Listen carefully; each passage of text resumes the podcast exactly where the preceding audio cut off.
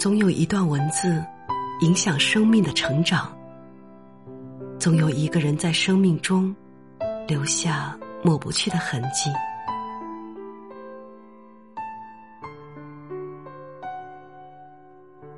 嗨，大家好，我是依阳果果。下面我们一起来欣赏一篇文章，名字是《风娘》。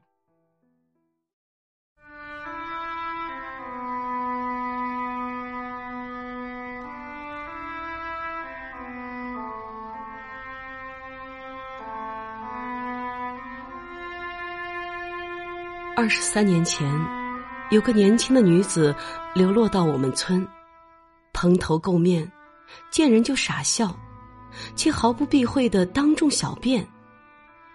因此，村里的媳妇儿们常对着那女子吐口水，有的媳妇儿还上前踹几脚，叫她滚远些。可她就是不走，依然傻笑着在村里转悠。那时我父亲已经三十五岁，他曾在石料厂子干活，被机器绞断了左手，又因为家里穷，一直没有娶媳妇儿。奶奶见那女子还有几分姿色，就动了心思，决定收下她给我父亲做媳妇儿。等他给我家续上香火后，再把她撵走。父亲虽老大不情愿。但看着家里这番光景，咬咬牙还是答应了。结果，父亲一分未花，就当了新郎。娘生下我的时候，奶奶抱着我，瘪着没剩几颗牙的嘴，欣喜的说：“哎，这疯婆娘还给我生了个带把的孙子。”只是我一生下来。奶奶就把我抱走了，而且从不让娘靠近。娘一直想抱抱我，多次在奶奶面前吃力的喊：“给，给我。”奶奶没理他。我那么小，像个肉嘟嘟，万一娘失手把我掉在地上怎么办？毕竟，娘是个疯子。每当娘有抱我的请求时，奶奶总瞪起眼睛训他：“你可别想抱孩子，我不会给你的。要是我发现你偷抱了他，我就打死你。即使不打死，我要把你撵走。”奶奶这番话没有半点含糊的意思。娘听懂了，满脸的惶恐，每次只是远远的看着我。尽管娘的奶胀得厉害，可我没能吃到娘的半口奶水，是奶奶一世一世的把我喂大的。奶奶说，娘的奶水里有神经病，要是传染给我就麻烦了。那时我家依然在贫困的泥潭里挣扎，特别是添了娘和我后，家里常常揭不开锅。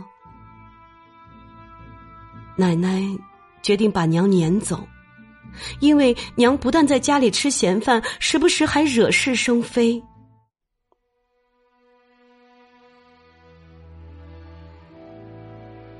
一天，奶奶煮了一大锅饭，亲手给娘添了一大碗，说：“媳妇儿，这个家太穷了，婆婆对不起你。你吃完这碗饭。”就去找个富点的人家过日子，以后也不准来了啊！娘刚扒了一大团饭在口里，听了奶奶下的逐客令，显得非常吃惊，一团饭就在嘴里凝滞了。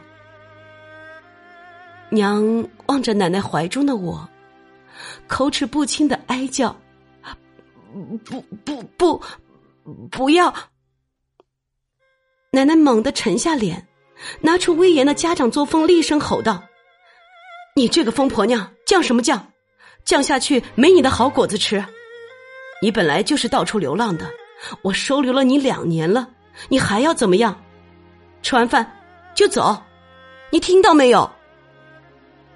说完，奶奶从门后拿出一柄锄，像佘太君的龙头杖似的往地上重重一磕，咚的一声，娘娘吓了一大跳，怯怯的看着婆婆，又慢慢低下头去看面前的饭碗，有泪水落在白花花的米饭上。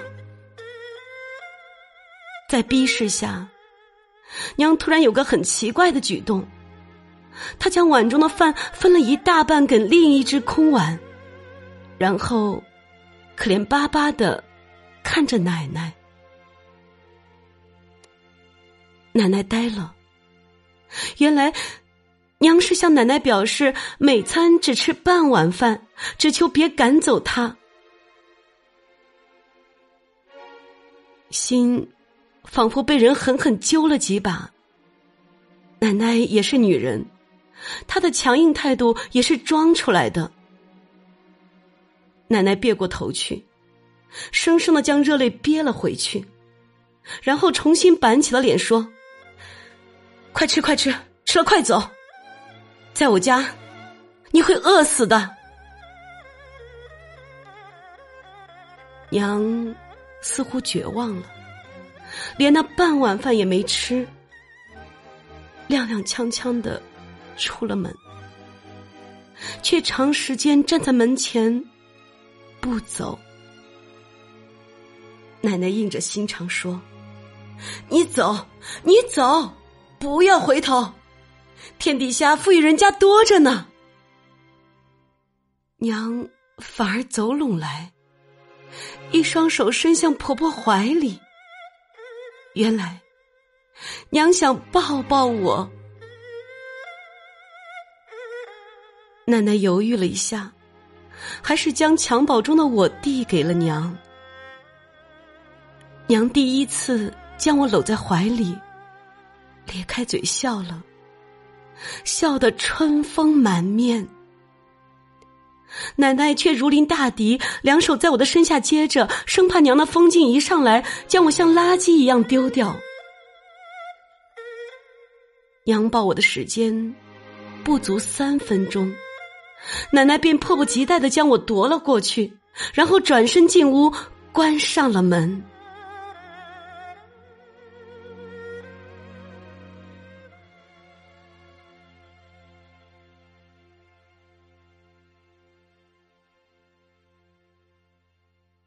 当我懵懵懂懂的小事时，我才发现，除了我，别的小伙伴都有娘。我找父亲要，找奶奶要，他们说你娘死了。可小伙伴却告诉我，哎，你娘是疯子，被你奶奶赶走了。我便找奶奶扯皮，要她还我娘，还骂她是狼外婆。甚至将他端给我的饭菜泼了一地。那时，我还没有疯的概念，只知道非常想念他。他长什么样？还活着吗？没想到，在我六岁那年，离家五年的娘。居然回来了！那天，几个小伙伴飞也似的跑来报信：“哎，小树，快去看，你娘回来了！你的疯娘回来了！”我喜得屁颠屁颠的，撒腿就往外跑。父亲、奶奶跟着我也追了出来。这是我有记忆后第一次看到娘，她还是破衣烂衫。头发上还有些枯黄的碎草末，天知道是在哪个草堆里过的夜。娘不敢进家门，却面对着我家，坐在村前道场的石滚上，手里还拿着个脏兮兮的气球。当我和一群小伙伴站在他面前时，他急切的从我们中间搜寻他的儿子。娘。终于盯住我，死死的盯住我，咧着嘴叫我：“小，小树，求，求！他站起来，不停的扬着手中的气球，讨好的往我怀里塞，我却一个劲儿的往后退。我大失所望，没想到我日思夜想的娘，居然是这样一副形象。一个小伙伴在一旁起哄说：“哇塞，小树，你现在知道疯子是什么样了吧？哈，就是你娘这样的。”我气愤的对小伙伴说：“哼，她是你娘，你娘才是疯子，你娘才是这个样子。”我一扭头就跑了，这个疯娘，我不要了。奶奶和父亲却把娘领进了门。当年奶奶撵走娘后，她的良心受到了拷问。随着一天天衰老，她的心再也硬不起来，所以主动留下了娘。而我老大不乐意，因为娘丢了我的面子。我从没给娘一个好脸色看，从没有跟她主动说过一句话。更没有喊她一声娘。我们之间的交流是以我的吼为主，娘是绝不敢顶嘴的。家里不能白养着娘，奶奶决定训练娘做一些杂活。下地劳动时，奶奶就带着娘去观摩，说不听话就要挨打。过了些日子。奶奶以为娘已经被自己训练的差不多了，就叫娘单独出去割猪草。没想到，娘只用了半个小时就割了两筐猪草。奶奶一看，又急又慌，娘割的是人家田里正生姜拔穗的稻谷。奶奶气急败坏的骂她：“你这个疯婆娘，谷草都不分呀！”奶奶正想着如何善后时，稻田的主人找上来了，听说是奶奶故意教唆的。奶奶火冒三丈，当着人家的面拿出根棒子，一下敲在娘的后腰上，说：“ 打死，打死你这个疯婆娘！你给老娘滚远些！”杨随风，疼还是知道的，他一跳一跳的躲着棒槌，口里不停的发着：“哎，别别别！”这样的哀嚎，最后，人家看不过眼，主动说：“哎呀，算了，我们不追究了。以后你要把他看严点。”这场风波平息后，娘歪在地上抽泣着。我鄙夷的对他说：“哼，草和稻子都分不清，你你真是个猪。”话音刚落，我的后脑勺挨了一巴掌，是奶奶打的。奶奶瞪着眼骂我：“小兔崽子，你怎么说话的？再怎么着，她也是你娘啊！”我不屑的嘴一撇：“哼，我没有这样的傻疯娘。”呵，你真是越来越不像话了！看我不打你！奶奶又举起巴掌。这时，只见娘像弹簧一样从地上跳起，横在我和奶奶中间。娘指着自己的头，打打打打我。她这样叫着。我懂了，娘是叫奶奶打她，别打我。奶奶举在半空中的手颓然垂下，嘴里喃喃的说道：“哎，你这个疯婆娘！”心里也知道疼爱自己的孩子呀。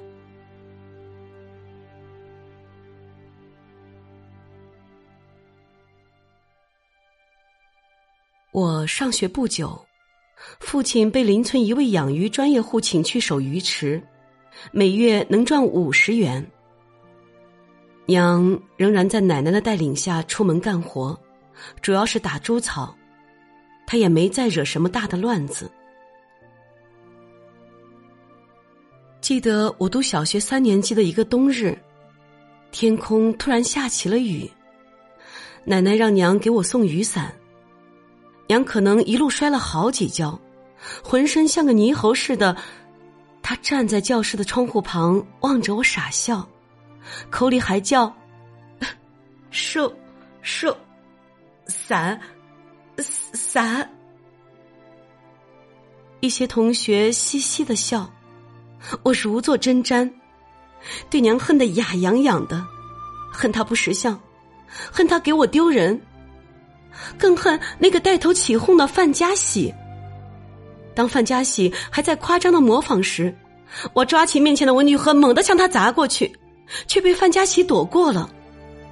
范家喜冲上前来，掐住我的脖子，我俩就厮打起来。因为我个子小，我根本不是他的对手，我被他轻易的压在地上。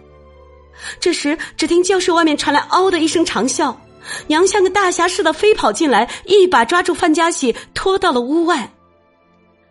都说疯子力气大，真的不假。娘双手将欺负我的范家喜举向了半空，他吓得哭爹喊娘，一双胖乎乎的小腿在空中乱低腾。娘毫不理会，居然将他丢到了学校门口的水塘里，然后一脸漠然的走开了。娘为我闯下了大祸，他却像没事似的。在我面前，娘又恢复了一副怯怯的神态，讨好的看着我。我明白，这就是母爱。即使神志不清，母爱也是清醒的。因为他的儿子遭到了别人的欺负，当时我情不自禁的叫了声“娘”，这是我会说话以来。第一次喊他，娘浑身一震，久久的看着我，然后像个孩子似的羞红了脸，咧了咧嘴，傻傻的笑了。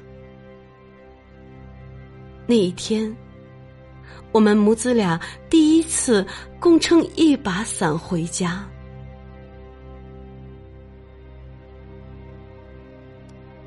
回到家里，我把这事儿跟奶奶说了，奶奶吓得跌倒在椅子上，连忙请人去把爸爸叫了回来。爸爸刚进屋，一群拿着刀棒的壮年男人闯进我家，不分青红皂白，先将锅碗瓢盆砸了个稀巴烂，家里就像发生了九级地震。这都是范家喜家请来的人。范父恶狠狠的指着爸爸的鼻子说。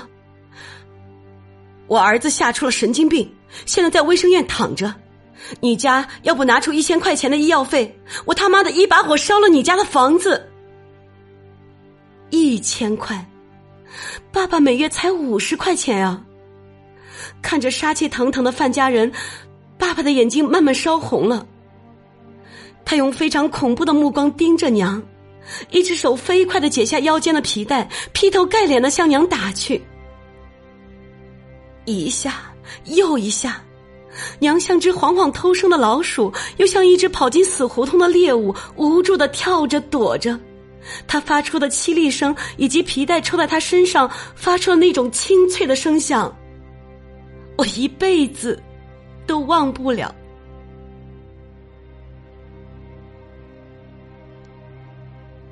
最后，还是派出所的所长赶来，制止了爸爸施暴的手。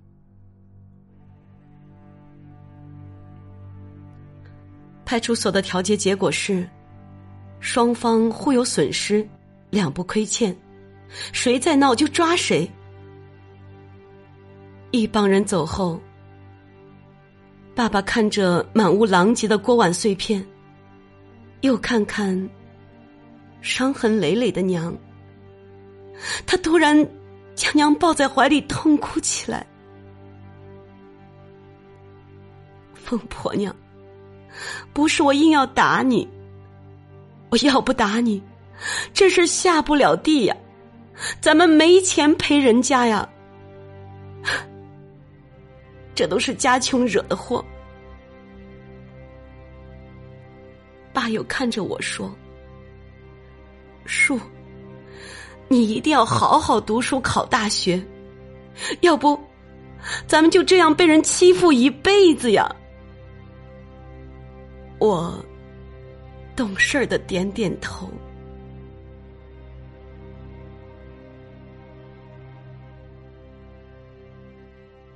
两千年夏，我以优异成绩考上了高中。积劳成疾的奶奶不幸去世，家里的日子更难了。恩施州的民政局将我家列为特困家庭，每月补助四十元钱。我所在的高中也适当减免了我的学杂费，我这才得以继续读下去。由于是住读。学习又抓得紧，我很少回家。父亲依旧在为五十元打工，为我送菜的担子就责无旁贷的落在娘的身上。每次总是隔壁的婶婶帮忙为我炒好咸菜，然后交给娘来送。二十公里的羊肠山路，亏娘牢牢的记了下来。风雨无阻，也真是奇迹。凡是为儿子做的事儿，娘一点儿也不疯。除了母爱，我无法解释这种现象在医学上应该怎么破译。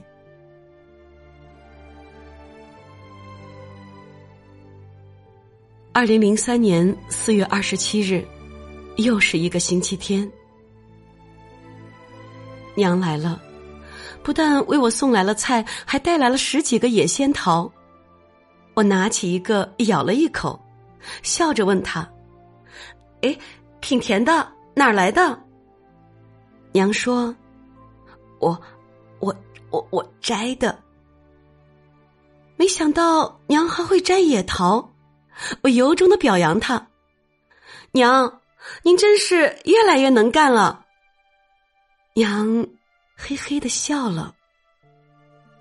娘临走时，我照例叮嘱她注意安全，娘答应着。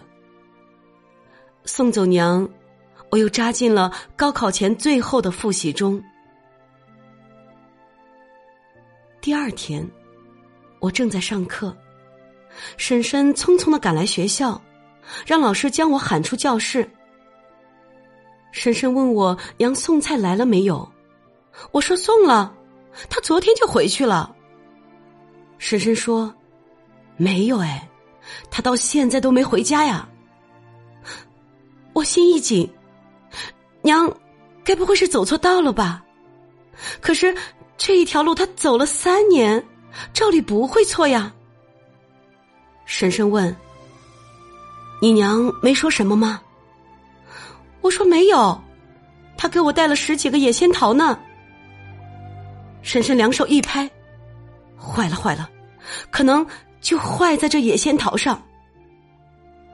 婶婶帮我请了假，我们沿着山路往回找。回家的路上确实有几棵野桃树，桃树上稀稀拉拉的挂着几个桃子，因为长在峭壁上，才得以保存下来。我们同时发现一棵桃树有枝丫折断的痕迹。树下是百丈深渊。婶婶看了看我说：“我们到峭壁底下看看吧。”我说：“婶婶，你别吓我。”婶婶不由分说，拉着我就往山谷里走。娘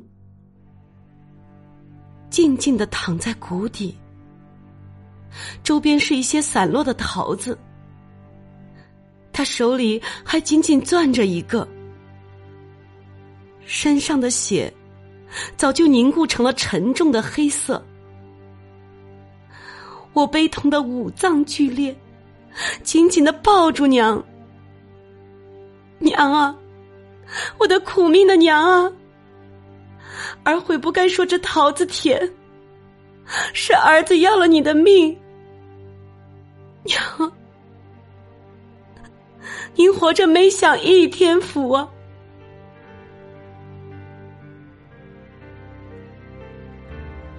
我将头贴在娘冰凉的脸上，哭的漫山遍野的石头都陪着我落泪。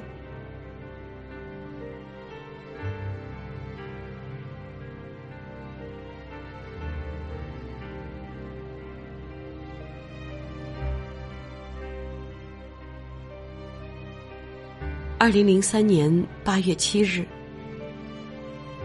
在娘下葬后的第一百天，湖北大学烫金的录取通知书，穿过娘所走过的路，穿过那几株野桃树，穿过村前的道场，径直飞进了我的家门。我把这份。迟到的书信，插在娘冷寂的坟头。娘，儿出息了，您听到了吗？您可以含笑九泉了。